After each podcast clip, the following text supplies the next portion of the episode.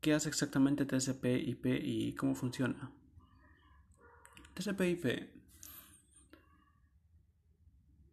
garantiza la correcta transmisión de los datos entre ambos equipos.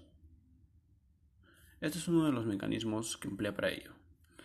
Si el sistema enviara un mensaje entero en una pieza y se encontrara cualquier problema, sería necesario enviar de nuevo el mensaje completo.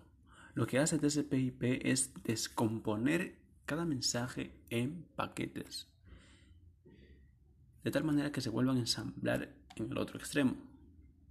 De hecho, cada paquete podría tomar una ruta distinta hasta el equipo de destino. Si la ruta deja de estar disponible o está mal congestionada.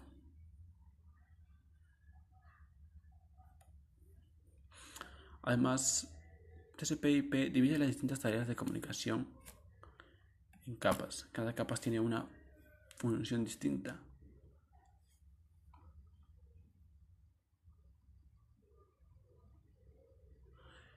Los datos pasan por cuatro capas independientes antes de recibirlos en el otro extremo.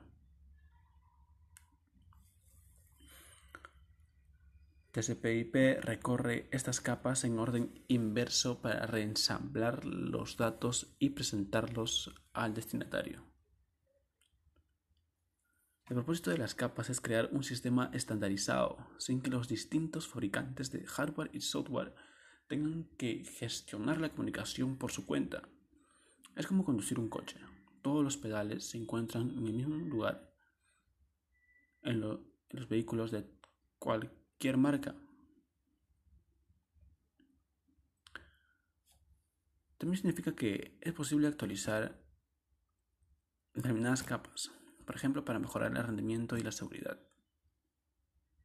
tener que actualizar todo el sistema.